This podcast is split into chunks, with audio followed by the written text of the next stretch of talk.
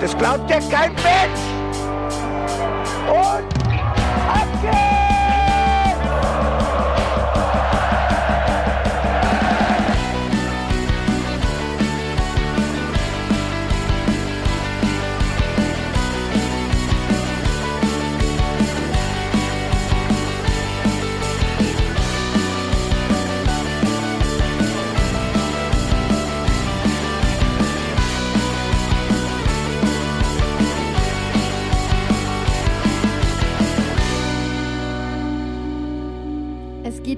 Endlich wieder los. Sonntag ist Podcast-Tag und wir reden über die Fußball-Bundesliga der Herren und Mainz 05. Ich freue mich, dass ihr reinhört. Wir sind die Hinterhofsänger heute wieder in vollzähliger Besatzung. Mein Name ist Felicitas Boos. Hallo Jan.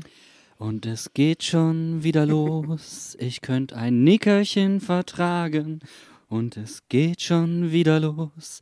Ich bin bei meinen Eltern, ich bin in Wuppertal, ich war leider nicht in Bochum und ich bin deswegen noch etwas im Urlaubsmodus. Ben ist auch am Start. Bist du auch im Urlaubsmodus oder musst du noch ein bisschen aufwachen? Äh, ja, ich muss tatsächlich, ich, als ich das Wort Nickerchen gehört habe, habe ich ganz sehnsüchtig Richtung meine Couch geguckt. Weil, ähm, ja, ich habe dieses Wochenende Besuch gehabt. Ähm, äh, wir haben gerade die Partnergemeinde aus Ungarn zu Gast gehabt. Und da sind die Nächte immer sehr lang. Und ähm, ja, der Schlaf ist dementsprechend echt Mangelware. Das ist äh, verständlich, Bene. Aber fühl dich hier willkommen. Wir haben natürlich immer Platz für dich, auch wenn du stark übernächtigt bist. Sowieso. Also, das ist doch unsere Stammform. Das kriegen wir doch alles hin. Ich nehme auch den Gute Nacht Bene. That's my secret. Ich bin immer übernächtigt. Ich hatte quasi den, den Samstagsspieltag äh, zum Auskatern und zum weniger übernächtigt sein, denn ich habe am Freitag auch einen langen Abend gehabt.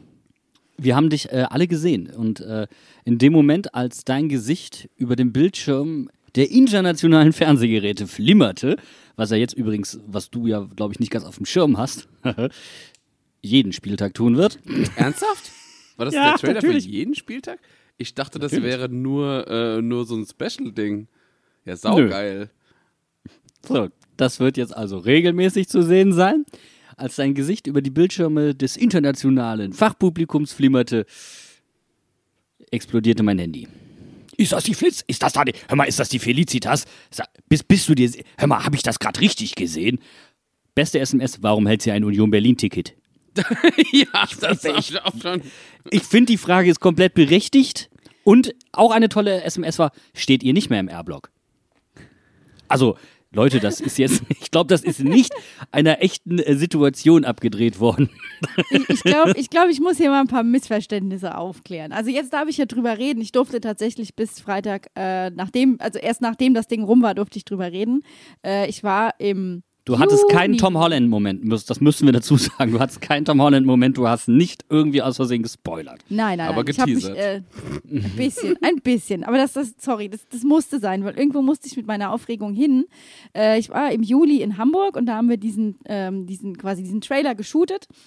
Und das war schon die erste geile Erfahrung, weil sie wirklich für diesen Trailer aus allen Vereinen, äh, bis auf manche, da gibt es einfach nicht so viele Fans, die bereit sind, vors Fernsehen zu treten, ich sag nur Leverkusen, ähm, haben sie wirklich versucht, aus jedem Verein einen Fan zu finden. Äh, und das war dann auch richtig geil, weil wir mit 18 Leuten da standen, äh, alle von völlig unterschiedlichen Ecken äh, und haben da einfach einen geilen Tag gehabt und haben diese Spots gedreht. Und das war richtig cool.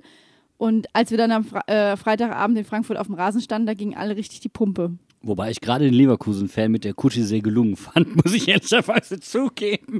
Den fand ich am authentischsten von allen.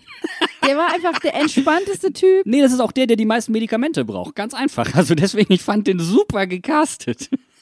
Wow. Aber der ist auch so das Beispiel dafür, wie geil einfach das Setdesign und die, die Kostüme waren. Also ich habe äh, alles mit, meine Sachen alle mitgebracht. Also das war die echte Glücksmütze. Da war ich auch sehr stolz drauf. Dass ist die jetzt Bundesliga kennen? Die ist jetzt international, die Glücksmütze, das kann man so sagen. Aber äh, die Kutte, die der Leverkusen-Fan anhatte, die haben die selber genäht. Und das fand ich richtig cool, weil die haben sich voll die Mühe gegeben und auch bei dem Setdesign für Mainz 05. Man hat ja im Hintergrund so einen Kiosk gesehen. Ich durfte leider keine Fotos in Hamburg machen, aber die haben sie halt wirklich aus Kicker-Ausgaben von, was weiß ich, 2000 hast du nicht gesehen, äh, die alten Mannschaftsfotos rausgekramt. Die haben Panini-Bilder da gehabt vom Kuni, geil. vom äh, Müller, vom Wettklo, von Bo Svensson hing ein Panini-Bild da. Also das war richtig, richtig cool gemacht. Und ich fand, das hast du auch irgendwo gemerkt. Also ich fand, jeder Fan hatte eigentlich so seinen Spot, wo man sagen kann, äh, den finde ich cool, den, den konntest du irgendwie zuordnen. Ich fand auch den Hoffenheimer mit der Wiese. Ich wollte sagen, Mäh- das hat mich, das fand ich mega. super weird. Äh, nee, das fand ich mega selbstironisch. Wirklich, so mega selbstironisch. Total geil.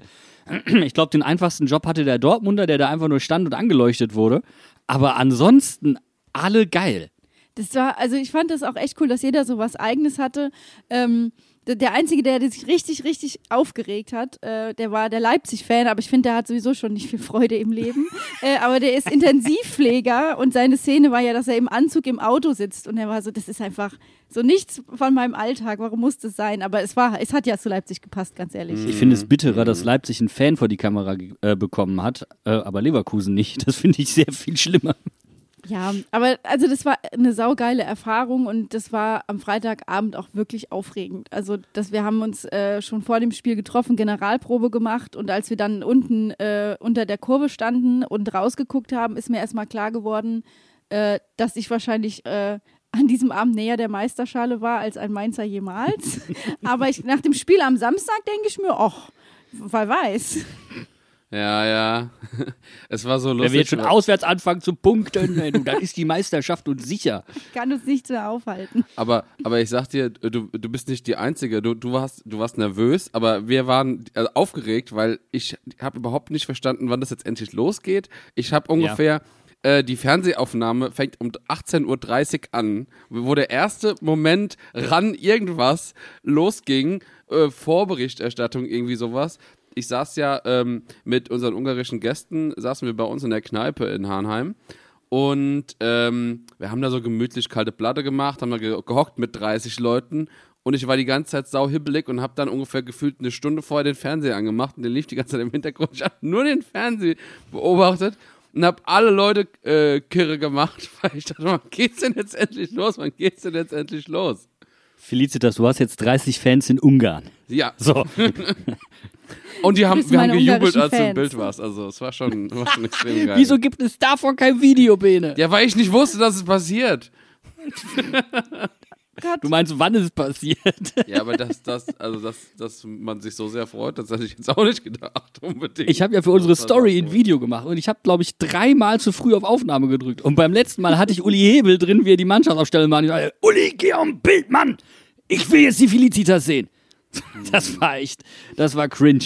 Nee, und ich stand halt einfach nur da unten und äh, hatte voll die Probleme mit den Kopfhörern, weil ich tatsächlich zu denen gehört habe, die als erste wieder vom Feld runter mussten. Das heißt, ich habe auch In-Ears bekommen, um Die Kommandos zu brüllen, nach dem Motto, wir müssen von diesem Kreis zur Kamera laufen und wieder zurück und rauslaufen und schneller laufen und weiß der Geier. Und ich war so mega nervös, weil die Dinge einfach zu groß für meine Ohren sind und ich die da nicht reingekriegt habe und ich die ganze Zeit so war so, jetzt muss ich gleich aufs Feld und fuck und jetzt werden die Ohren rot und es war, dann kam noch Philipp Lahm und hat mit allen abgeklatscht, da war eh schon alles vorbei, also äh, da, danach war ich echt zehn Jahre älter. Wie war es denn auf einem Bundesliga-Rasen an einem Spieltag?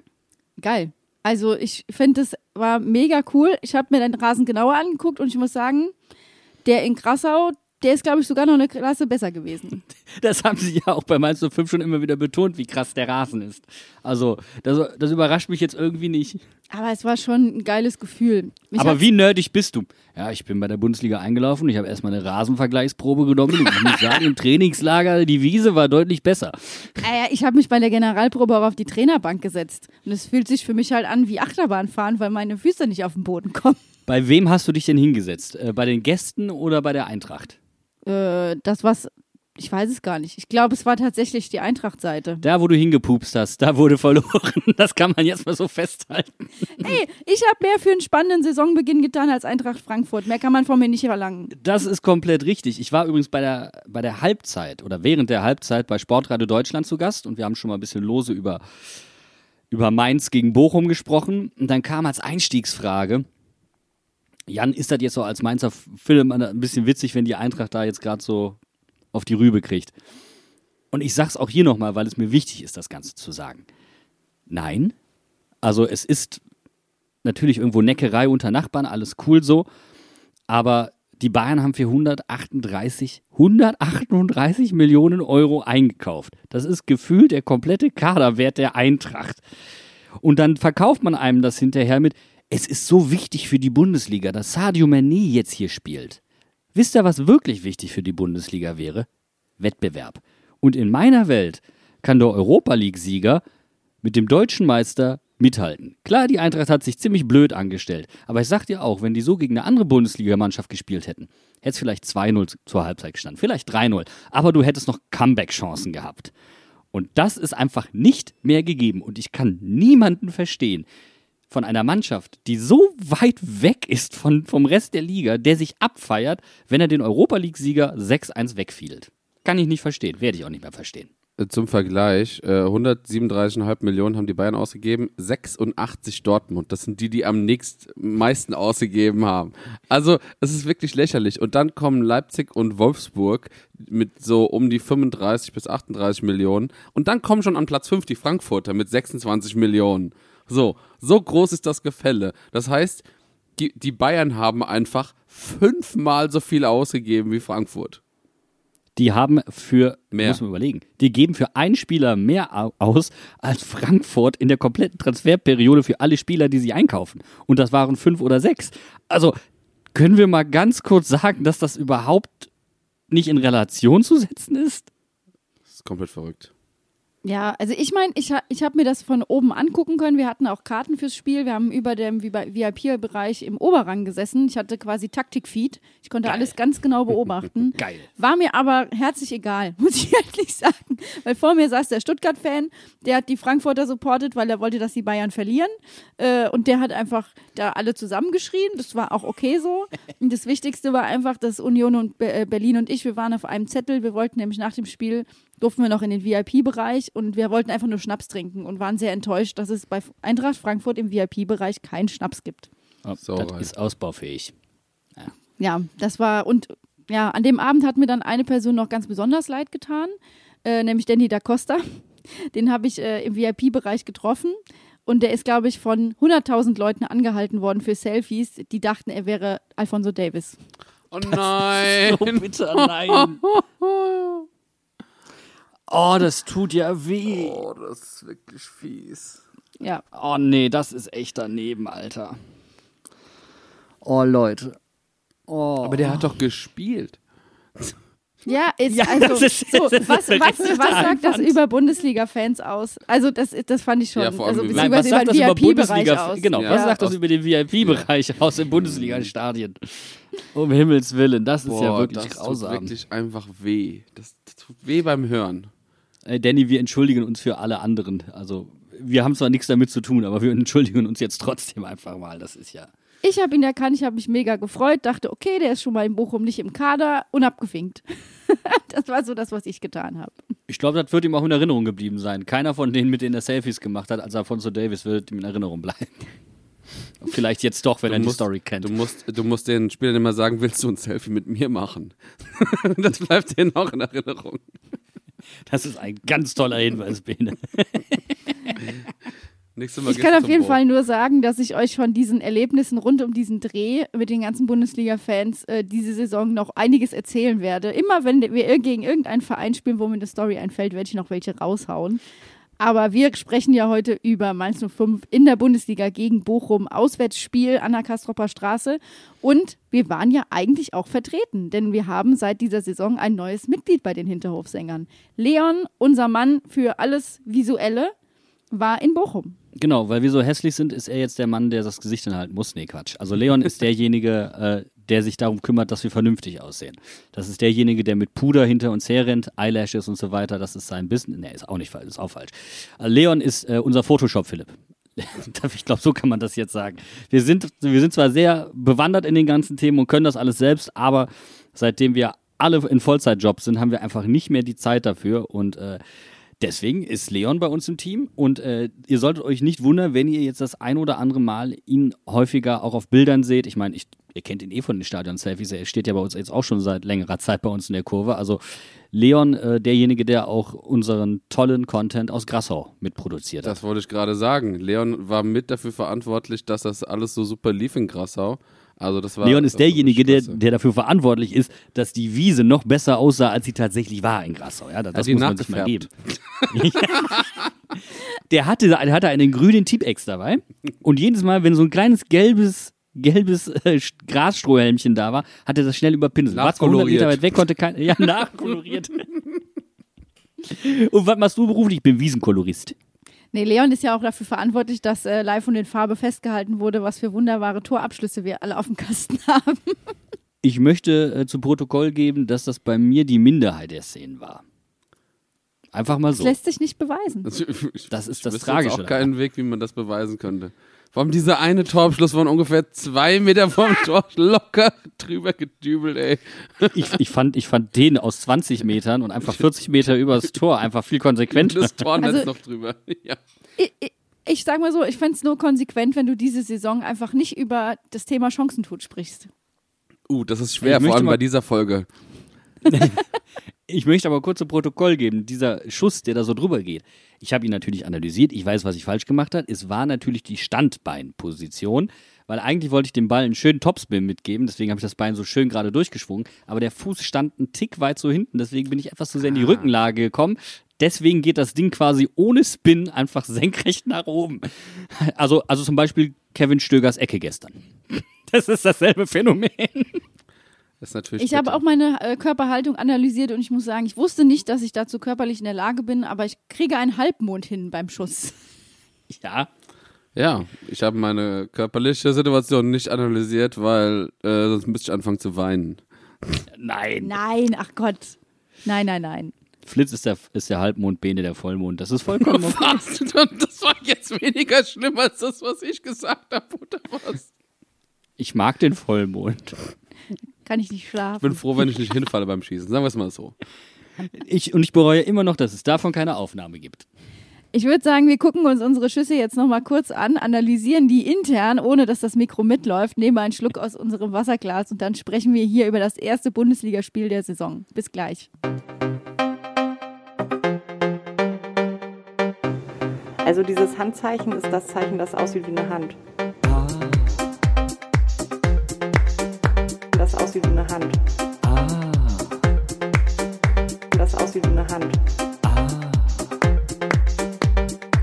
Mensch, Hand hier!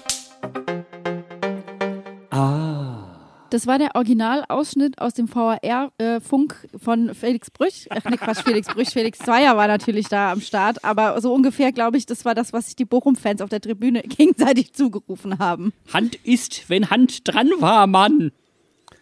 Ja, nur ist die Regel leider doch ein bisschen komplizierter als das, aber trotzdem. Also ich. äh, Und dabei haben sie sie vereinfacht. Das muss man dazu sagen.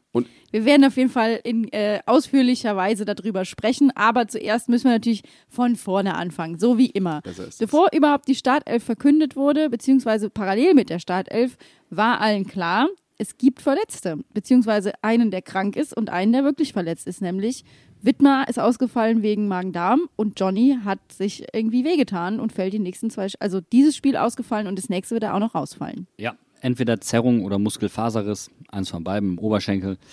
Und dann habe ich auf die Startaufstellung geguckt und habe mich instant aufgeregt. und damit, also die 15, die ersten 15 Minuten waren schon wild während dem Spiel. Aber ab dem Moment, wo ich die Startaufstellung gekannt habe, also es waren einfach satte 75 Minuten, die ich mich aufgeregt habe am Stück. Ein Stürmer, ein Stürmer. Ist das, Bo, ist das ein Stürmer? Einer. Einer alleine. Wir sind schon schlecht in der Chancenverwertung. Wie, wie schlecht soll das denn mit einem werden? Das war so mein Gedankengang an der ganzen Kiste. Ja. Als du gerade gesagt hast, du hast dich beim Blick auf die Startaufstellung instant aufgeregt, habe ich nur gedacht, willkommen in der Bundesliga, willkommen bei Mainz 05. Nein, aber es war wirklich so, dass quasi für mich erst die, die viel wichtigere Frage war, ähm, wer spielt für Wittmer? Weil ich dann gedacht habe, okay, ich weiß ja, dass Danny da Costa offensichtlich nicht im Kader ist. ähm, wer spielt da hinten und war dann überrascht, dass es Eddie ist. Der hat ja eine gute Vorbereitung gespielt und dann dachte ich mir, okay, gucke ich mir mal an. Aber ich habe mir da auch nicht so viel von versprochen, muss ich ehrlich sagen.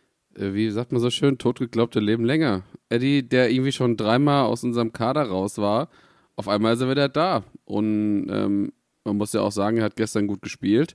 Er hat auch in der Vorbereitung auf dieser Position ausgeholfen und ähm, wie leider auch im Sturm äh, mit Dela, der ja noch nicht voll einsatzfähig ist, ist äh, Cassie ja auch noch nicht voll einsatzfähig. Ich hätte, wäre jetzt davon ausgegangen, dass er normalerweise diese Position äh, bekleiden wird. Ähm, aber ja, also ich fand, der hat das super gemacht und ähm, ich sag mal, Mittelfeldspieler auf äh, Rechtsverteidiger stellen hat eine lange Tradition in Mainz. Letztes Jahr äh, Niklas Tauer, der dann ja sogar Vo- Vollzeit zum Verteidiger ausgebildet wird und äh, ansonsten, ja, ich habe ich hab mich zurückerinnert an Levin, der ja auch mal Rechtsverteidiger gespielt hat. Zwar als Offensivspieler, aber ja. Aber anders. Ja, also anders, ja. erstens Eddie Milson Fernandes mit seinem zweiten Frühling nach der Sommerpause, das kommt nicht häufig vor. Aber er ist ja eigentlich ein gelernter Achter. So, jetzt hat er bei Bielefeld nicht überzeugt, er hat in der Schweiz dann auch nicht so sehr überzeugt, kommt wieder, ist eigentlich komplett abgeschrieben. Du gehst davon aus, den will gibt es überhaupt einen Markt für den? Also war nicht so klar. Vielleicht unterklassig, aber erste Liga irgendwo wird schwer. Und jetzt als Achter, und das ist vielleicht dann das System, das ihm da entgegengekommen ist, als Außenverteidiger, der ja eigentlich nicht sonderlich tief steht, sondern höher steht, also quasi teilweise im Mittelfeld und auch in der Offensive agiert, war das vielleicht eine Position, die ihm liegt. Und wie du sagst, er hat in der, in der Vorbereitung da bereits ausgeholfen, hat das richtig stark gemacht, also einfach grundsolide gemacht. So, fertig. Definitiv, ja. Und er hat gestern das Ganze mehr als grundsolide gemacht. Ne? Also etwa okay. Ich würde sagen, etwa mehr als okay. Also das, hat- der hat mich einfach so positiv überrascht und ich habe äh, zuerst noch an Aaron gedacht, bei dem wir das ja letzte Saison hatten. Dachte so, ist der Eddie der neue Aaron? Ey, das finde ich eine steile These. Also ich glaube, irgendein User hat es uns auch geschrieben in Vorbereitung auch auf die Sendung, äh, kann Edmilson Fernandes der zweite Aaron Martin werden? Und ich glaube tatsächlich ja, aber anders. Also Nicht er war auf ja der noch, Position jedenfalls. Also auf der Rechtsverteidigerposition. er war noch toter eigentlich. ja, definitiv. Und ne, er war noch toter, aber er, es war auch jemand, wenn ihr euch erinnert, als er verpflichtet wurde, wurde gesagt, der ist eigentlich für die Position des Achters besser aufgestellt als Gibama. Weil Gibama sich mal hat fallen lassen und eigentlich mehr Innenverteidiger oder Sechser gespielt hat. Eigentlich ist, ist Edmilson Fernandes die Weiterentwicklung von Gibama auf der Acht. Und der hat ja nie wirklich richtig stattgefunden. Hat da mal ein wichtiges Tor für uns gegen Werder Bremen im Abstiegskampf geschossen, wo man dachte, hu, vielleicht, aber er hat es nie wirklich ans Laufen gebracht. Also auch jemand, dem man große Fähigkeiten nachsagt, der sie bisher aber noch überhaupt nicht auf den Platz bringen konnte. Und das gestern, diese Flanke, Entschuldigung, also ich weiß nicht, ob Wittmann die hätte besser schlagen können. Glaube ich nicht. Also die schlagen dir nicht viele. Und wenn denn Jannis Horn, der Gegner, in der Halbzeit sagt, also das Beste an diesem Tor ist die Flanke, dann weißt du aber auch, wie gut diese Flanke war. ja, definitiv. Definitiv. Und das äh, lässt mich auch so ein bisschen aufatmen. Wir haben ja schon letzte Woche darüber gesprochen, dass wir so ein bisschen Sorgen haben, was unsere Verteidigung angeht. Ähm, Ging es da auch vor allem um die Innenverteidigung. Aber äh, allein zu wissen, dass wir wirklich jemanden haben, der Wittmer mehr als adäquat vertreten kann, falls er sich verletzt oder falls er wirklich auch überspielt sein sollte. Das war ja, das war für mich so eine Sache, die war noch ein bisschen offen. Aber Wieso? Wir haben ja, Dan also eigentlich haben wir ja Danny da Costa. ja, aber Wittmer ist so über allem drüber, Mhm. dass je, also jedes Mal, wenn der ausfällt, ist es einfach ein krasser Qualitätsverlust. Das war einfach nur meine Befürchtung. Und Eddie hat gezeigt, wie man es machen kann. Und das fand ich, das war sehr erfrischend. Hat natürlich nicht geholfen, dass wir trotzdem die ersten 20 Minuten in Bochum auf den, in den Sand gesetzt haben. Ich finde, man merkt, dass äh, in diesem Jahr ein bisschen mehr Wert drauf gelegt wurde, den Kader nicht so klein wie möglich zu halten, sondern dass man halt variable Spieler hat, die halt auf unterschiedlichen Positionen aushelfen können. So, und das, das, haben wir, das haben wir zum Beispiel mit Lukoki, der jetzt quasi als Innenverteidiger trainiert wird, der links spielt, der wahrscheinlich, wenn jetzt alle Stricke gerissen wären, hätte Lukoki rechts gespielt, denke ich mal. Ähm, äh, wir haben, äh, ja, Eddie Milson Fernandes, wir haben also so viele Spieler, die Niklas Tauer, die sind alle super variabel und ähm, das zeichnet unseren Kader aktuell sehr stark aus, dass man auch mal einen Lee auf die 6 zum Beispiel stellt und es funktioniert. Das ist halt das Schöne. Wobei ich von den Spielern, die du gerade genannt hast, von diesen polyvalenten Spielern, würde ich sogar so weit gehen und sagen, mit der Leistung ist Eddie Stand jetzt der beste von denen. Also das ist momentan so die Allzweckwaffe. Der kann auf die 8 tendenziell, der könnte auf die 6 tendenziell, der kann als Rechtsverteidiger agieren, notfalls könnte der auch mal als invasiver Spieler nach links gehen. Alles Möglichkeiten und tatsächlich, wenn er ja zentral gelernt hat, ist das Umlernen für einen relativ großen Spieler auf Halbverteidiger oder Innenverteidiger gar nicht so groß. Und gerade als Halbverteidiger, als Achter, kennt er die Halbräume und wie man sie zu bespielen hat das wäre tendenziell vielleicht sogar jemand, der dem Spielaufbau auch nochmal gut tun kann. Also, du hast vorhin gesagt, wir machen uns Sorgen in der Verteidigung, wer könnte da spielen, falls jemand ausfällt. Eddie hat sich auf jeden Fall angeboten. Ähm, Danny da Costa kann diese Position auch spielen. Ich glaube auch Titi, also Cassie, kann die spielen. Also Lukoki ich glaube tatsächlich, wir werden die polyvalent auffüllen und nicht nochmal positionsgetreu. Und ich glaube, das ist auch ein guter Weg, um die Kaderhygiene hochzuhalten, weil die Spieler wissen, es ist egal, ich kriege meine Möglichkeit unabhängig von einer Position. Und das erhöht natürlich nochmal deine Einsatzchancen. Ja, damit hältst du sie ja auch eigentlich bei der Stange. Ganz ja, gut. total. Also das, total. das ist nämlich, glaube ich, auch so ein Punkt, äh, was wir ja letzte Saison einfach viel besprochen haben, dass du sagst, es sind immer die gleichen, die spielen und du als Einwechselspieler hast eigentlich kaum noch eine Chance. Und ja, das ist, glaube ich, diese Saison wirklich anders und äh, finde ich auch gut. Also das war auch notwendig. Und das trotzdem, dass wir eigentlich einen größeren Kader haben, gell? ist irgendwie faszinierend. Ähm, ich glaube nicht, dass letzte Saison äh, ein Mustafa gespielt hätte. Ich glaube nicht, dass letzte Saison ein Edmilson Fernandes gespielt hätte. Ich glaube nicht, dass in der letzten Saison Bo in der 60. Minute gewechselt hätte. Das, ist, das sind halt auch so Dinge. Also du siehst schon, ähm, ich glaube, Bo hat sich in der, in der Pause mit Babak und dem Trainer, Trainerteam hingesetzt und doch das ein oder andere Mal ein bisschen analysiert und gedacht, okay, da müssen wir was anders machen. Ja, Absolut. Wir müssen auch hier im Podcast mal die Analyse anschmeißen. Und äh, es tut mir sehr leid, dass ich euch da jetzt reinquälen muss, aber wir müssen über die Anfangsphase des Spiels sprechen. Könntet ihr mir ein Wort nennen, was für euch die ersten 15 Minuten unserer Mannschaft zusammenfasst gegen Bochum?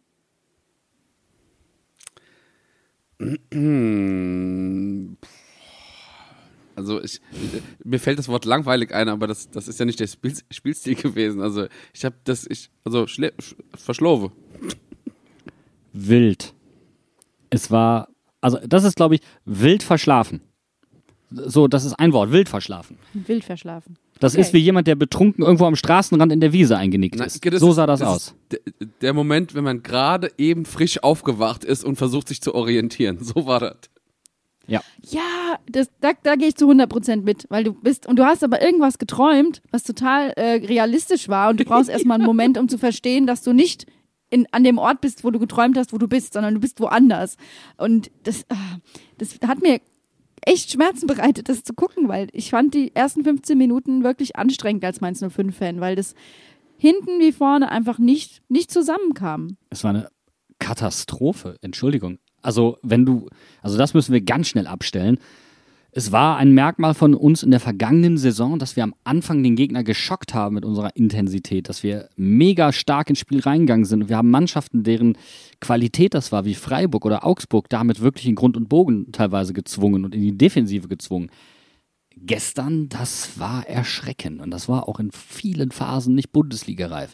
Und weil Bene vorhin Lee angesprochen hat, Lee hat sich davon nie wieder erholt. Lee hat keinen wirklichen Fuß auf den Rasen bekommen für mich gestern. Ich wollte nämlich auch sagen, eben Bene, als du sagtest, Lee gehört auch zu diesen polyvalenten Spielern. Ich glaube, er hat leider gestern gezeigt, dass die Sechs erstmal nicht so sein Zuhause ist. Also das, das hat mir einfach, das war wenig konsequent, das war äh, teilweise auch fahrig äh, in ganz, ganz einzelnen Aktionen. Äh, ich hätte mir von ihm gewünscht, dass er einfach die kurzen Bälle an den Mann bringt. Das hat äh, auch teilweise oft nicht funktioniert. Und ähm, er hat Räume zugelaufen, die schon besetzt waren. Das war also Sein Zweikampfverhalten, sein Stellungsspiel bei Zweikampfverhalten. Ich meine, beide Kopfverletzungen, er war an beiden massiv beteiligt. Das eine Mal Ja. schubst er den Gegner in Hack rein, deswegen kommt es überhaupt zu diesem. Ich weiß auch gar nicht, warum er da in den Rücken des Gegners springt. Er hat gar keine Chance, er sieht doch, dass Hack von vorne kommt. Und das andere Mal springt er wild von vorne in den Mann rein. Sein Stellungsspiel bei Zweikämpfen war wirklich unterirdisch. Und ähm, Bo hat in der 60. gewechselt, das war für seine Verhältnisse früh. Ich hätte Lee in der Halbzeit ausgewechselt, aber ich kann auch verstehen, dass er es nicht tut, weil wir kennen das Phänomen von Lee. Eine Halbzeit grottenschlecht, in der zweiten dreht er auf einmal auf und geht ab. Aber das hat gestern leider nicht funktioniert. Lee war ein Totalausfall. Und das hat mir so leid getan, weil ich mag den ja eigentlich gerne und er Total. hat ja auch seine genialen Momente, aber gestern war nicht sein Tag und wer da für mich auch gerade in der Anfangsviertelstunde bezeichnend war, wo ich wirklich mich gefragt habe, was machst du da? Tut mir leid, war Robin Zentner. Also der ist ja wieder im Nirgendwo rumgesprungen und ähm, also ich habe es schon innerlich wieder verdrängt, was da alles passiert ist, aber das sah alles andere als sattelfest aus. Jetzt habe ich ja äh, durch die ganze Nachspielberichterstattung äh, gelernt, dass die Bochumer offensichtlich gerne von etwas weiter ent entfernt drauf schießen. Aber ich habe während dem Spiel, wo ich diese Information noch nicht hatte, äh, gedacht, was ist denn hier los? Hat der Stöger den seinen Kollegen gesagt, hier, ihr könnt einfach mal drauf schießen? Äh, beim Robin passiert schon irgendwas Interessantes? Also das Wildeste war für mich ähm, die Kopfballkläraktion an der Strafraumkante, wo er nicht hingemusst hätte. Da standen noch zwei er- Spieler. Zwei. und er köpft das Ding gerade, gerade zurück ins Mittelfeld, dass Stöger das Ding Seitfallzieher nehmen kann. Und der war nicht weit drüber. Also dafür, dass das so ein Schuss war, war der knapp. Der war nämlich wirklich anspruchsvoll. Ähm, das kann auch ganz anders ausgehen. Insgesamt Robin in der ersten Viertelstunde, aber für mich auch im ganzen Ja. Spiel, muss ich ehrlicherweise zugeben. Er hatte einen Torwartball, ansonsten war das nicht gut. Auch im Spielaufbau war das nicht gut. Das war leider wirklich mangelhaft. Ja, dieser Torwartball war ja die Parade, wo auch viele sagen, so, das hat er klasse gemacht, aber das gehört zu seinem Handwerk, muss ich dann leider sagen. Und Riemann hat gezeigt, wie du so einen Ball äh, wie das Gegentor halten kannst. Weil das war nämlich in der zweiten Halbzeit, gab es das, das gleiche auf unserer Seite. Nun quasi. hat Riemann natürlich jetzt aber auch ein paar Fehler gemacht. Unter anderem hat er ja auch quasi unser 1-0 eingeleitet. Ähm, mit einem mit einem Ball, der, glaube ich, direkt zu Bell ging. Aber, ähm, Aber das ist kein Torwartfehler, Bene. Also das, du kannst sagen, der Ball geht äh, zum Gegenspieler, aber das ist in der gegnerischen Hälfte. ja, okay. So, das ist nicht initial für, für das Tor. Äh, Da muss ich Riemann in Schutz nehmen. Ich fand seine Ausflüge teilweise komplett unnötig und überzogenes Risiko. Da hat, ich, das kommt auch mit der Spielpraxis so ein Stück weit wieder, aber äh, Riemann zählt ja nun wirklich mit zu den Besten, den du, die du so in der definitiv. Liga hast. Ähm, aber bei dem 1-0, äh, da kannst du ihn rausnehmen, weil die Bochumer waren so im Blutrausch, dass sie einfach vergessen haben zu verteidigen. Und dann nochmal, also die Flanke von Eddie, die schlägt dir einfach nicht jeder. Und den Ball so reinnicken, Entschuldigung, das machen auch nicht viele. Da hat Karim sein Ohr an den Ball gelegt.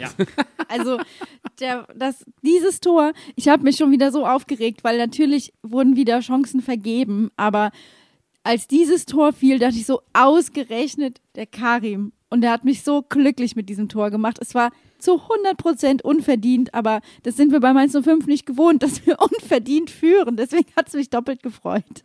Und das ist ja eine Qualität, die wir eigentlich in der vergangenen Saison so ein bisschen vermisst haben. Ne? Also Tore, die die eigentliche Leistung im Spiel kaschieren. das, äh, Karim ist so ein klein bisschen wie so eine, wie so eine positive äh, Erektionsstörung. Ne? Wenn nichts geht, ist er da. Äh, Nur wenn er muss, geht halt nichts. Und das ist halt ein bisschen scheiße. Und da werde ich mich auch nicht mehr dran gewöhnen. Und auch irgendein User hat uns geschrieben, beruhig dich, Bene. Irgendein User hat geschrieben, einfach gesagt, Junge. und irgendein User hat es uns auch geschrieben, ähm, kann mir doch keiner erzählen, dass man, was war das, zwischen der 36. und der 76. Minute sich nicht über Karim Unisivo aufgeregt hat. Weißt du, was das Allergeilste ist? Karim Onisivo hat in dem kompletten Spiel kein einziges Kopfballduell gewonnen. Er hat zwei Kopfballtore gemacht. Sagt auch ein bisschen was über die Defensive von Bochum aus. Aber wenn Das er in- hatte, keins, krass. keins gewonnen. Das ist einfach wunderschön. Das ist eine Traumstatistik. Aber ich habe seit diesem Wochenende ein neues Lieblingswort und ich möchte das hier im Podcast etabliert wissen. Ich möchte, dass dieses Wort jetzt immer fällt im Zusammenhang mit Karim Unisivo. Alpen Ronaldo ist mein Wort des Jahres. Äh, du weißt halt nie, wann er Hang hoch oder Hang runter spielt. Ne? Das ist so ein bisschen das Problem bei ihm. Aber es passt. Es hat mich, äh, hat mich sehr gefreut, dieses Wort zu lesen. Ich bin ja großer Karim Onisivo-Supporter. Also war für mich schon lange klar, dass er der Alpen-Ronaldo ist. Also, ähm, ich, also manchmal, manchmal frage ich mich, was in unserer, unserer Twitter-Timeline los ist. Aber das bringt mich zu einem Hot Take. Ganz ehrlich, ich glaube tatsächlich, dass nicht Johnny, sondern Karim der Topscorer der Saison wird. Und das aufgrund der Eindrücke aus zwei Spielen und äh, weil er wirklich fantastische Aktionen hatte und auch wenn die einfachen liegen gelassen werden, die scheint er momentan einfach drin zu haben und die hatte er auch schon vorher drin, nur in einer anderen Konsequenz. Ähm, und ich prognostiziere tatsächlich so ein klein wenig, Johnny wird aufgrund der Konkurrenzsituation im Endeffekt Probleme bekommen. Ja, also ich meine, er hat ja jetzt, er hat, jetzt hat ja erstmal äh, Karim Zeit, sich auch noch weiter auszuzeichnen nächste Woche, wenn Johnny auch wie, immer noch verletzt ist. Ich finde halt auch, dass wir viel variabler in der Offensive aufgestellt sind als letzte Saison. Das heißt, es läuft auch nicht immer zwangsläufig darauf hinaus, dass äh, Karim oder Johnny netzen müssen. Die einfachen Bälle werden nach wie vor nicht gemacht. Da müssen wir, glaube ich, alle mit leben und müssen uns mit abfinden. Aber wenn so zwei geniale Dinger reingehen wie gestern, ist es auch okay, weil irgendwer hat es auf Twitter ausgerechnet. Wenn er den Schnitt weitermacht, dann hat er am Ende der Saison 64 Tore geschossen. Also Lewandowski, hu. Ich sag mal so, Karim ist jetzt ja zu Recht an der Spitze der Torjägerkanone aktuell. Ähm, ich fand es sehr lustig. Ich habe vorhin mal in die Statistik geguckt ähm, und ich gehe noch einen Schritt weiter als du, Jan. Ich sage, Karim Onisivo wird in nicht allzu langer Zeit, weil er ist aktuell schon bei 24 Toren für uns, unser alleiniger Rekordhalter, was Bundesligatore sein. Und es wird ihn so schnell keiner mehr einholen. Weil das. Also du meinst, so, er, er, er überholt tatsächlich unseren Schweden? Ja, ich denke, das wird er schaffen. Ich glaube auch nicht, dass er, dass er irgendwie wechselt oder sowas. Also ich glaube, Karim Onisivo kann, sag ich mal, in seiner, in seiner Karriere bei Mainz 05 äh, kann der auf locker 40 Tore kommen. Und dass ich ihn gerade unseren Schweden genannt habe und damit probiere zu kaschieren, dass ich seinen Namen bereits vergessen Weiß habe an. aufgrund von Karims, von Karims Leistung, zeigt ja eigentlich, wie gut der Karim eigentlich inzwischen ist. ist wirklich wahr. Ich habe auch gerade überlegt, wen meinst du denn? Aber ja, natürlich, Quaison. Ähm, ich, Karim war einfach gestern wieder, du hast schon gesagt, die einen haben, wir haben uns quasi genauso sehr, wie wir uns bei den Toren gefreut haben, haben wir uns aufgeregt, dass die einfachen Dinger nicht reingemacht wurden. Aber das war ja auch so ein, eine Sache, die so klar war wie das Arm in der Kirche, genauso wie die Tatsache, dass ein Ex-Spieler gegen uns trifft. Ja, das ist, ähm, ich glaube tatsächlich, das ist ja so ein Phänomen bei Mainz 05. Es gibt so ein paar Spieler, ähm, die dadurch so richtig extra motiviert sind, dass sie es bei Mainz 05 nicht geschafft haben. Ähm, und ich hatte auch gestern mit dem Interview nach dem Spiel den Eindruck, dass bei Stöger da auf jeden Fall noch richtig Groll drin war. Also der hat gesagt, ja, mit Mainz 05 habe ich nichts mehr zu tun, das ist für mich beendet. Also er hat das in einer Art und Weise abmoderiert, die war schon hart. Und die Tatsache, dass Stöger gestern mit zu den besten Spielern auf dem Platz gezählt hat, zeigt ja, dass er das Bundesliga-Niveau mitbringt. Ähm, auch bei uns hat er immer wieder Vollstreckerqualitäten gezeigt. Er hat immer wieder, wenn er reinkam, hat er zumindest für Wirbel gesorgt. Ähm, da schimmerte schon ein klein wenig durch, dass er sich ungerecht behandelt fühlt. Und ich glaube schon, dass das wieder so das Thema ist, wie wird von Vereinsseite aus mit den Spielern kommuniziert, weil es ist ja nicht das erste Mal und auch nicht das zweite Mal. Ich wollte gerade sagen, es hatte für mich so Luca Kilian-Vibes. Ja, also safe. total. Das war äh, sehr, es hatte viel Bitternis. Wo ich, Ja. Also das, dann- das, das finde ich halt dann, das finde ich dann als Mainz 05-Fan bitter, wenn ich das sehe. Weil eigentlich sind wir ja kein Club, wo Spieler gehen und hinterher sagen, also nie wieder. Und verbittert sind, genau. Wo Also wo das wir ist beim Bochumern sind, Sebastian Polter. Mhm. Ja, auch so ein Thema. Äh, oder wie, wie heißt der nochmal? Äh, Berggren. Da war auch so eine Situation, wo es, also, man könnte jetzt echt wirklich lange, wenn man sich äh, zurückerinnert, ähm, Namen aufzählen. Äh, da gibt es ein Muster. Und die Frage ist, ähm, ob die, die Personen da das sowas auf dem Schirm haben. Ich, weil ich habe das Gefühl, bei anderen Vereinen ist das nicht ganz so krass. Jedenfalls in der öffentlichen äh, Debatte kriegt man das nicht so mit. Ja, oder wenn, dann ist es so krass, dass halt wirklich alle drüber schreiben, weil es irgendwie bei großen Vereinen ist, wie jetzt Bayern oder Dortmund oder irgendwas. Also da, da bin ich eigentlich gewohnt, sowas zu lesen und nicht bei Mainz 05. Was ich trotzdem immer wieder gut finde, ist, dass uns Fans das allen herzlich egal ist, ob jemand verbittert äh, aus Mainz rausgeht oder nicht. Der wird immer angefeuert. Das ist überhaupt keine Frage. Also gestern wurde auch wieder Holtmann beklatscht, äh, Stöger wurde beklatscht. Die Bochumer haben das ein bisschen anders gesehen mit Leitsch. Also Leitsch hat gestern Bochum, glaube ich, doppelt wehgetan. Erstmal hat er bei uns gut verteidigt und dann hat er denen auch richtig in der Verteidigung gefehlt. Das kannst du safe so sagen. Ich glaube nicht, dass Bochum mit Maxim Leitsch in der Verteidigung diese Kopfballtore bekommen hätte, denn der wäre immerhin im Zweikampf gewesen mit Karim Unisivo und wie wir gerade der Statistik entnommen haben, hat Karim ja kein Kopfballduell gewonnen. Das ist, das, find Es ist eine göttliche Statistik. ich habe mich vorhin Es so gefreut, als ich das gesehen habe. Das war wirklich, ich so, nee, das kann nicht wahr sein. Ja, das, ähm, Da plänkst du, ne? Da plänkst du, weil das ich bin raus gerade. Ich habe äh, irgendeinen Gedanken gehabt, aber jetzt ist er weg. Ja, so ungefähr ist Karim Unisivo. Das, das trifft's ganz genau. Gedanke ist weg und dann ist er da. Ich habe übrigens äh, noch einen anderen Gedanken gehabt, wo ich jetzt gerade mal ganz kurz in meine Notiz- Notizen geguckt habe. So ganz outer nowhere. Anscheinend, wenn wir aus dem Schacht kommen, bringt es uns Glück, diese Saison. Wir haben in Aue, war der Schacht. Ähm, jetzt in Bochum kamen wir wieder aus diesem Schachtding raus. Ich freue mich, wenn wir auf Schalke spielen, gell? Dann geht's Ich richtig wollte gerade sagen, warum spielen wir nicht nächste Woche auf Schalke? Wir gründen jetzt einfach mal einen Bergbau. Einfach mal so.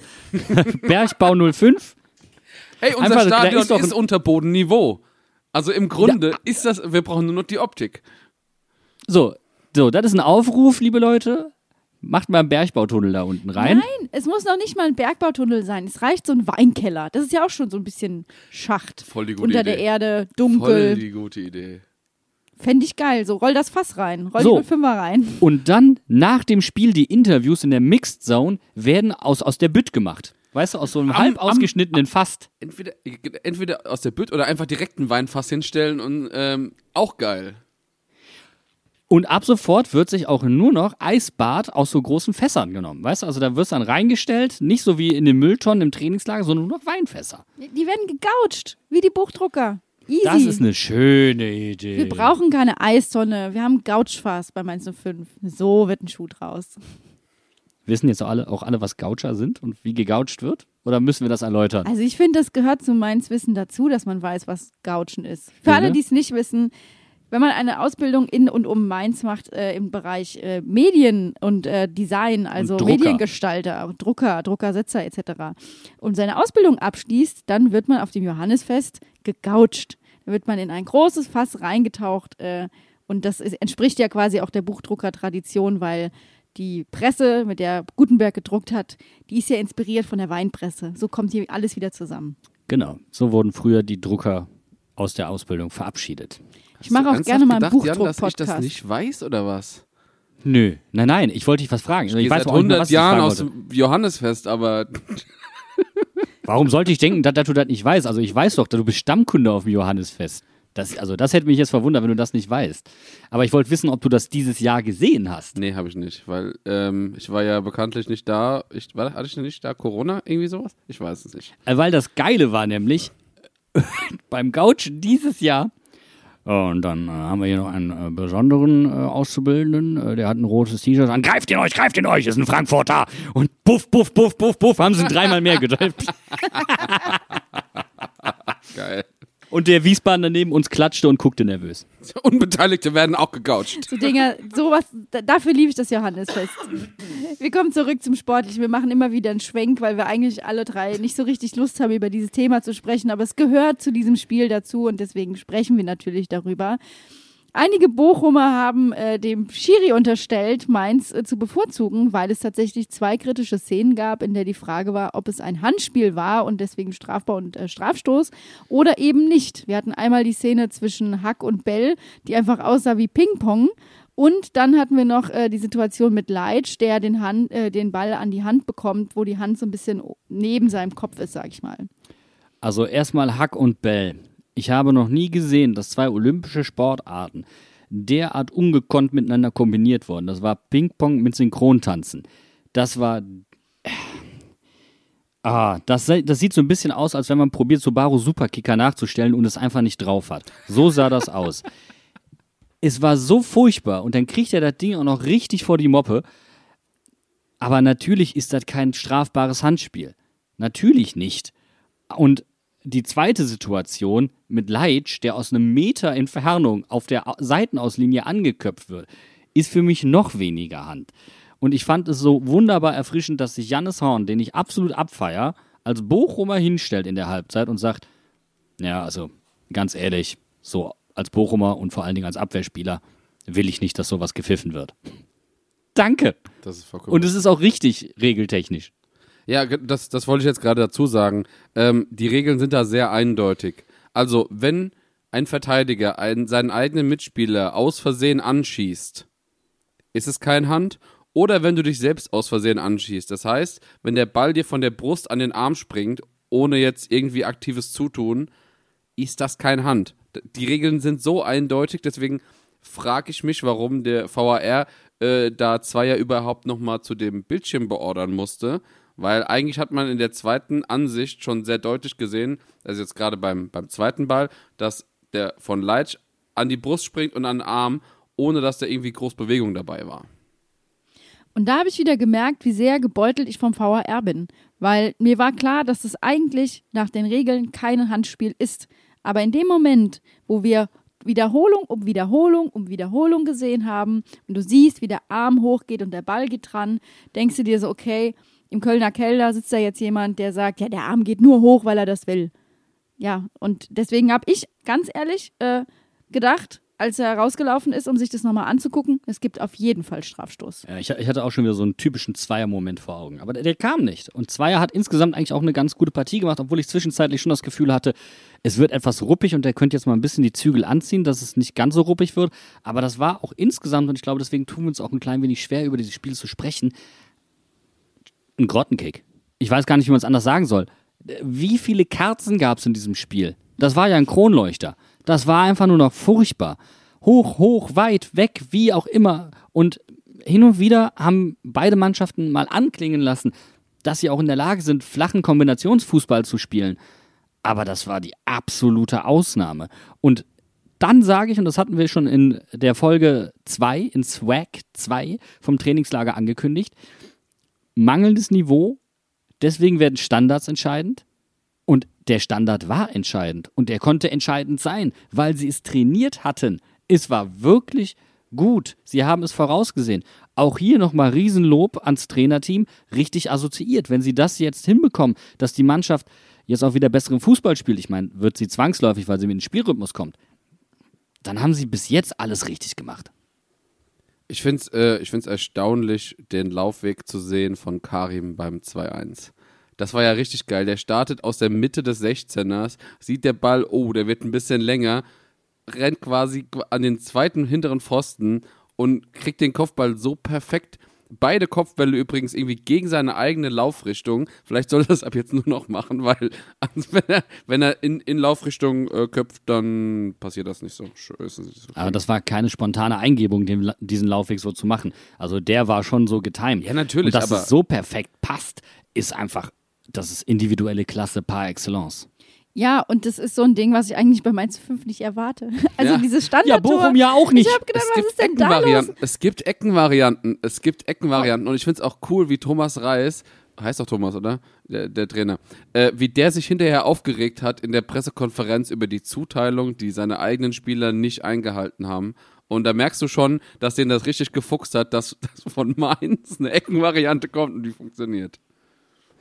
Aber Thema Eckenvariation. Hashtag Musanyakate, Hashtag FC Fulham. Ach, äh, äh, ähm, Fulham, FC äh, ähm, Nottingham Forest. Das war, das war die schlechteste Eckenvariante, die ich jemals gesehen habe. Für alle, die es nicht gesehen haben. Man sieht den 16er in der gewohnten weiten Perspektive. Nur weiße Spieler, keiner von Nottingham. Der Spieler läuft an. Auf einmal rennen einfach acht Spieler in Rot blind in den 16er und die Flanke geht in die Hände vom Torwart. Das Und keiner so. kommt. Das hatte so Kreisliga-Vibes. Du weißt nicht, was du tun sollst, also überfällst du den Gegner. Das war eigentlich, eigentlich ist es doch sehr Nottingham Forest. Das ist nämlich Robin Hood. Ja. Einfach den Gegner komplett überraschen.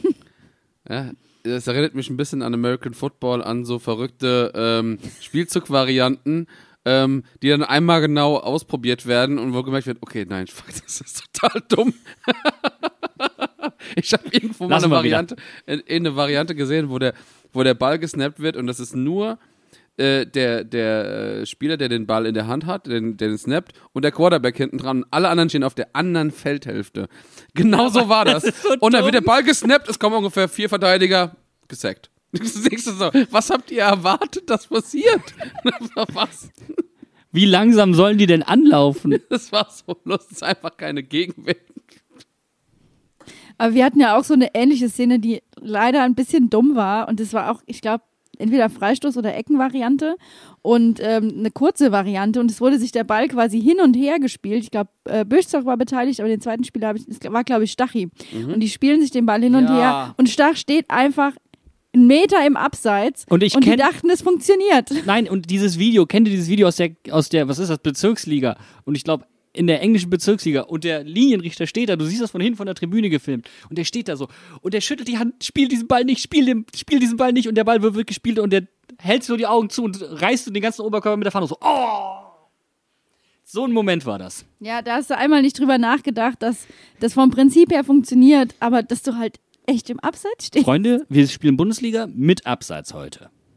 Was? Können wir nicht lieber ohne Abseits spielen? Ähm, nee, was, was, was mich dabei ein bisschen geärgert hat und in dieser kompletten ähm, äh, Zeit quasi, diese, es steht 2-1, wir versuchen Zeit zu schinden. Da muss ich ganz ehrlich sagen, dieses äh, ähm, Extrovertierte und dieses äh, Over-the-Top-Ding von, von Dela geht mir da pff, ein bisschen auf den Sack, weil er hat sich doch oft angestellt, irgendwelche Fouls äh, versucht zu schinden, äh, irgendwelche Mätzchen mit den Gegenspielern angefangen und so. Das fand ich ein bisschen drüber. Finde ich. Wobei das Mätzchen an der Seitenlinie, das war ein Foul von Bochum. Da, ja, da brauchst du nicht Fall diskutieren. Ja, aber trotzdem, das, da gab es mehrere Situationen, die so in Ja, diese Richtung gingen, wo er halt so super über mit den Armen sich bewegt und sich beschwert und die ganze Zeit nur Trash talkt und so, das nervt mich halt. Aber kommen wir doch erstmal zur Einwechslung, weil Birzoch ist ja eingewechselt worden, zusammen mit Leo Barrero. Und es sind die richtigen Spieler rausgegangen. Lee ist raus, weil er einfach keinen Fuß auf den Platz bekommen hat. Das war wirklich nicht gut. Ich meine, zwei Kopfverletzungen, und wo wir das Thema, Thema gerade mal anschneiden. Ja. Beide bluten. Beide spielen weiter. Ich weiß nicht. Und dann, dann denkt der Kommentator, es wäre cool zu sagen, das ist ein echter Grieche, der spielt weiter. Ach, ein falscher Grieche bleibt dann liegen, oder was? Verstehe ich nicht. Und beide zerschellen am Kopf eines Südkoreaners. Wa- Was möchtest du mir damit jetzt sagen? Nichts kannst du mir damit sagen. Das ist einfach hirnrissig. Ad 1. Ad 2, ähm, Bürchzoch kam rein, was ja auch richtig war, weil du gemerkt hast, Bochum musste Druck machen, du hattest Platz hinter der Kette, du brauchtest einen Konterspieler. Ähm, schade, dass sie es nicht ausgespielt haben und dass sich Bürchzoch etwas mehr auf, naja, Trash Talk konzentriert hat. Ja, und das Schöne war einfach zu sehen, dass die Wechsel pünktlich kamen und funktioniert haben und dass es Sinn gemacht hat. Wie oft haben wir letzte Saison darüber gesprochen, dass wir nicht verstanden haben, was da läuft, dass es zu spät ist, ähm, dass du quasi nicht mehr, äh, nicht mehr agierst, sondern nur noch reagierst. Und das war nämlich gestern genau das Gegenteil. Auch die zweite Auswechslung hatte Sinn und hat mich einfach mega gefreut, weil wir alle unser Lieblingsduo Dela und Mustafa endlich auf dem Spielfeld gesehen haben in der Bundesliga und das war was, wo ich mich wirklich drauf gefreut habe. Definitiv. Also das, ähm, es hätte mich, also wir haben vorhin schon mal über die Startaufstellung äh, geredet. Ähm, da habe ich ja schon gesagt, dass es klar war, dass Dela nicht Start spielen wird. Weil er ist Ja, einfach aber warum ist körperlich das noch klar? nicht, er ist körperlich noch nicht fit für, ähm, für so für das komplette Spiel und ich denke. Aber muss er das sein, wenn jemand startet? Ehrliche Frage, muss jemand durchspielen können? Nein, muss er nicht. Nee, natürlich nicht, aber ich habe also ich hab das Gefühl, dass, dass das für Bo aktuell nicht, nicht zur Debatte steht und deswegen war mir klar, dass er nicht spielen wird. Ähm, ich hätte aber gedacht, dass zum Beispiel ein Marlon Mustafa oder halt über irgendwas haben wir noch gar nicht geredet, warum der nicht äh, Spielzeit bekommen hat. Ähm, warum nicht einer von den anderen beiden halt dann spielt? Und ich denke gerade Mustafa wäre ein ganz guter ähm, äh, ganz guter Spieler, der halt auch mal ein paar Leute von Onisivo wegzieht durch seine Körperlichkeit. Dem kann ich nur zustimmen. Also generell nochmal, ich hätte ihn auch gerne in der Startaufstellung gesehen. Ähm, das bringt uns logischerweise zu Fulgini.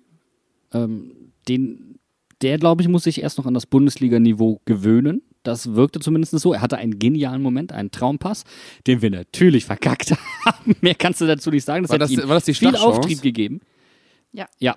es wäre, es hätte ihm viel Auftrieb gegeben, wenn das Ding drin gewesen wäre. Dann hätte er ein Tor initiiert gehabt, das wäre Weltklasse gewesen. Für ihn einfach auch mental. Aber ansonsten muss er sich an die Härte, an die Geschwindigkeit in der Bundesliga schlichtweg noch gewöhnen. Zu, Cass äh, zu Cassi, sag ich schon. Zu äh, Fulgini, Fulgini, Fulgini, äh, wie- auch immer man ihn aussprechen möchte. Wir haben, wir haben die. Also es ist, wir haben jetzt nachgeguckt, wir haben jetzt, nach- da übrigens mal kurz Schande über mein Haupt. Ich habe ja gesagt, das ist nicht Lamborghini, ne? Also er heißt Fulgini. Also da ist kein H dran. Nein, also es ist Fulgini. So, also Wenn ich hatte italienisch ausspricht. Unrecht. Naja gut, wenn du es französisch aussprichst, dann ist es Fulgini. ja, aber er ist ja Franzose und Ivorer und dementsprechend müsste man es halt französisch aussprechen und nur sein Uropa also sein, oder sein Opa, von dem der Name halt kommt, war Italiener. Dementsprechend glaube ich, also oh- ohne ihn jetzt persönlich zu kennen, würde ich jetzt mal mich aus dem Fenster lehnen und sagen, er spricht seinen Namen französisch aus. Hätte ich, jetzt, Angelo Fulgini. hätte ich jetzt auch gesagt. Also ich bin auf jeden Fall froh, dass wir das insofern geklärt haben, dass wir wissen, wie jetzt in beiden Varianten es richtig ausgesprochen wird, so wie wir das auch ja bei Bürzog äh, geklärt haben. Äh, aber das war quasi auch der Punkt für mich, wo ich wieder, wo ich wieder äh, hingehört habe beim Sky-Kommentator, weil ich eigentlich die ganze Zeit nur weggehört habe, weil es echt schlecht war. Aber in dem Moment, wo Kachi bei uns eingewechselt Gott wurde, äh, bin ich dann doch nochmal zusammengezogen, weil ich dachte, Gesundheit, wer ist das denn? Aber es war Cassie. Wie kann man denn aus Cassie Kachi machen? Naja, er wollte nicht Kaki machen. So einfach ist das Ganze. Aber ich dachte erst, er, er referiert auf Catch It If You Can und auf Robin Zentner, aber das hat er wahrscheinlich auch nicht getan. Ja, ja. Ach so, übrigens, äh, mir ist gerade wieder eingefallen, ich wollte eigentlich eine, eine Statistik sagen. Fulgini. Ful- Fulgi, ja, egal. Angelo. Da ist das ADS-Brain. Guten Morgen, Bene. Ja, Herzlichen Glückwunsch. also, wir sind, wir sind ähm, schon ein paar Minuten weiter. Was wir, nee, nee, Wir nee, sind, nee, nee, äh, nee, nee, nee, nee, das muss ich noch sagen, weil ähm, was er nämlich schon gut macht, sind die Pässe. Äh, wir haben eben schon über die Pässe geredet. Er hat eine 94% Passquote gehabt gestern. Mit Abstand bester Spieler auf dem Platz, äh, was das angeht, mit Spielern, die eine Halbzeit gespielt haben, äh, mindestens. Also, äh, was das angeht, stimmt das schon. Das Körperliche, haben wir ja gesagt, muss halt noch, äh, muss halt noch mehr werden. Ja, und natürlich auch, wie erfolgreich waren diese Pässe nicht nur dahingehend, dass ein Spieler sie bekommt, sondern auch welcher Spieler bekommt sie denn. Du könntest jetzt über Packing Rates oder was auch immer sprechen. Also es war noch nicht so vorwärtsgewandt initiativ, wie es sein könnte und wo du auch merkst, das Potenzial ist da. Vielleicht in der einen oder anderen Situation noch den Sicherheitspass gewählt, aber da ist auf jeden Fall genug Potenzial bei Angelo da, dass er das ausbauen wird. Sehe ich nämlich auch so. Und ich glaube, da haben wir noch viel Spaß mit. Hoffe ich einfach. Also bin, bin ich mir eigentlich, das heißt hoffe ich, bin ich mir sicher. Ähm, was für mich einfach klar war, war, dass die Wechsel, die gestern getätigt wurden, richtig sinnvoll und zum richtigen Zeitpunkt waren und dass das aber trotzdem nicht darüber hinwegtäuschen konnte, dass die zweite Halbzeit echt schwach war. Also wir haben ja eben schon davon gesprochen, dass das Niveau im Spiel an sich nicht besonders gut war. Du hast die Kerzen angesprochen, die ständig passiert sind. Aber das ist nicht das Gelbe vom Ei gewesen. Und in der Kombination mit, diesen grandio, mit dieser grandios schlechten Anfangsphase von Mainz 05 waren wir wirklich darauf angewiesen, dass Karim diese unmöglichen Dinger reinmacht, sonst hätte das gestern auch noch ganz anders ausgehen können. Und Bo hat es ja auch auf der PK angesprochen. Wenn wir so spielen, verlieren wir die nächsten Bundesligaspiele. Und als nächstes kommt Union Berlin. Und die haben Die gerade kommen mit Rückenwind aus dem. Ja, die kommen mit Rückenwind aus dem Berlin-Derby. Also da müssen wir ein anderes Gesicht zeigen. Das wird da so nicht funktionieren. Und äh, ich glaube aber auch, dass wir das tun werden. Also ich glaube, die Mannschaft weiß selbst. Ich glaube, Kevin Stöger hat sich sehr aufgeregt und hat hat gesagt, ein Unentschieden wäre verdient gewesen. Ich sage schon, es ist eine Tendenz mehr Richtung Mainz, aber es war wirklich nicht gut. Ich äh, würde jetzt sagen, ähm, natürlich, es, es war chancenmäßig, würde ich sagen, relativ ausgeglichen, aber die Qualität der Chancen war Ja. definitiv auf unserer Seite. Also wir hatten allein 300-prozentige, die, äh, glaube ich, alle nicht genutzt wurden, weil wir die unmöglichen halt reingemacht haben. Ähm, und äh, wenn man dann sich mal anguckt, ich meine, das haben wir jetzt ja eben auch gesagt, die zweite Hälfte, einfach nur mal zur Verdeutlichung, es gab drei Torabschlüsse in der zweiten Hälfte und zehn in der ersten von uns. Also das war das ist aber auch ein geiles Anforderungsprozil jetzt an Fulgini, ne? Also, hör mal, Junge, mach die Pässe nicht zu gut, ne? Mach die eher so, dass es schwer wird, dann sind die sicher drin. Wir Andererseits trainieren. kann, ja, kann man machen. aber das ja? ist das ist doch einfach eine Zielsetzung für die Trainingseinheiten unter der Woche. Das Unmögliche trainieren. Viel Spaß dabei. Nee, aber ich muss auch sagen, wenn ich hier ähm, Wenn ich auf die nächste Woche gucke, wird es mir schon ein nicht, nicht Angst und Bibberwange, das auf keinen Fall, aber ich fand schon, es hat mir für Sandro Schwarz einfach sehr leid getan, äh, dass Union Hertha da so im äh, Stadtderby äh, abgeschossen hat, um es mal ganz klar zu formulieren. Die haben jetzt zwar dann noch ein Gegentor geschossen, aber das war schon sehr deutlich. Und aus dem Spiel gegen Bochum nehme ich halt mit, dass mich Eddie wirklich überzeugt hat, dass äh, ich Lee auf jeden Fall nicht gegen Union in der Startaufstellung sehen will. Und was ich halt auch mitnehmen würde, ist halt die Frage, ob wir wirklich mit Karim alleine vorne drin spielen wollen von Anfang an nächste Woche. Ja, die Frage ist, wie sehr strapazierst du jetzt diese Phase von Karim, ne? Ähm, Du musst die Welle reiten, wenn sie kommt, Jan. Du musst die Welle reiten, wenn sie kommt. es ist halt so ein bisschen die Frage, kannst du trainertechnisch darauf einwirken, diese Welle zu verlängern? Ja, das, das Brechen rauszuzögern. Aber ich, ich finde, wir Fans tun mit dem Alpen Ronaldo da schon einiges für. Mit dem Brechen meinst du ja, das, das sind wir ganz weit vorne mit. Also ist die Frage, ob du, das war ja das, was ich letzte Sendung schon gesagt habe, ich glaube, der äh, dritte Mann in der offensiven Reihe wird entscheidend sein. Ja, ja. Und äh, Stand jetzt ist da Stachi. Und ich denke, wir werden auch wieder Stachi, Johnny und Karim sehen. Oder wie der Kommentator gesagt hat, Karim. Karen. Karim, can I speak to the manager? Ähm, aber auf lange Sicht wird das, glaube ich, eng. Aber da müssen wir uns doch eigentlich den Effekt, äh, den Bochum sich zunutze gemacht hat, auch zunutze machen, müssen Inge aufstellen. Gegen, Gegen Union, Union. natürlich. Ja, das ist vollkommen Absolut. richtig. Das ist vollkommen richtig. Ja, was bei, bei Wobei, Johnny ich, der ist, ist richtig froh. bei, bei Johnny ist mir noch ein bisschen, ähm, sag ich mal, ich bin noch unsicher, ob er dann gegen, äh, gegen wen ist mal der dritte Spieltag? Ich weiß es nicht mehr. Ist auch egal. Ob er, ob er zu Du diesem denkst, Spiel... du, du hast den Bo Svensson verinnerlicht, Bene. Du denkst von Spiel zu Spiel. Ich finde das sehr lobenswert. Es ist halt leider wirklich so. Aber gut. Ähm, ja, ob er, ob er nicht ähm, sogar über dieses Spiel hinaus noch ausfällt, weil die Aussage von Martin Schmidt waren ja 14 Tage, sehr wahrscheinlich, nicht weniger. Und das heißt, es wäre schon sehr knapp fürs Spiel. Und dann einen quasi unfitten, äh, nicht äh, im, im Trainingsmodus äh, befindlichen Johnny Burkhardt aufzustellen, ist dann eventuell doch vielleicht keine so eine gute Idee. Ja, also vor allen Dingen, wenn du zwei Wochen ausfällst, hast du Trainingsrückstand. Also jemand, der zwei Wochen ausfällt, sofort wieder einzusetzen, halte ich für zu risikobehaftet. Meiner Meinung nach frühestens in vier Spielen. Ja, aber wie gesagt, im, im Vergleich zur letzten Saison mache ich mir da einfach nicht so große Sorgen. Nein, und weil, das müssen ne, wir auch nicht Weil wir einfach Ja. gut besetzt sind. Deswegen freue ich mich auf das Heimspiel gegen Union. Nächste Woche Sonntag um 17.30 Uhr, also das letzte Spiel des Spieltags. Ähm, Was wir wieder Montag podcasten. das heißt, wir müssen wieder montags podcasten. Aber es ist auch das erste Heimspiel der Saison und ich habe ehrlicherweise richtig Bock. Ich habe mir sagen lassen, in Bochum hat es nicht so lange gedauert bei den Schlangen. Das Bier war gut. Also gibt es da einiges, äh, sag ich mal, die Erwartungen sind hoch, die wir von auswärts mitbringen und ins eigene Stadion tragen. Wenn ihr uns im Stadion seht, und das werdet ihr, äh, sagt gerne mal guten Tag, stellt euch zu uns. Und äh, also ich, hab, ich bin schon hype für das Heimspiel, muss ich ganz ehrlich sagen. Und bringt mir kein Eis mit. Danke, macht's Oh, aber die gut. Temperaturen werden für Eis sehr gut, glaube ich. Ist mir scheißegal. Tschüss. Wir hören uns nächste Woche. Macht's gut. Tschüss. Tschüss.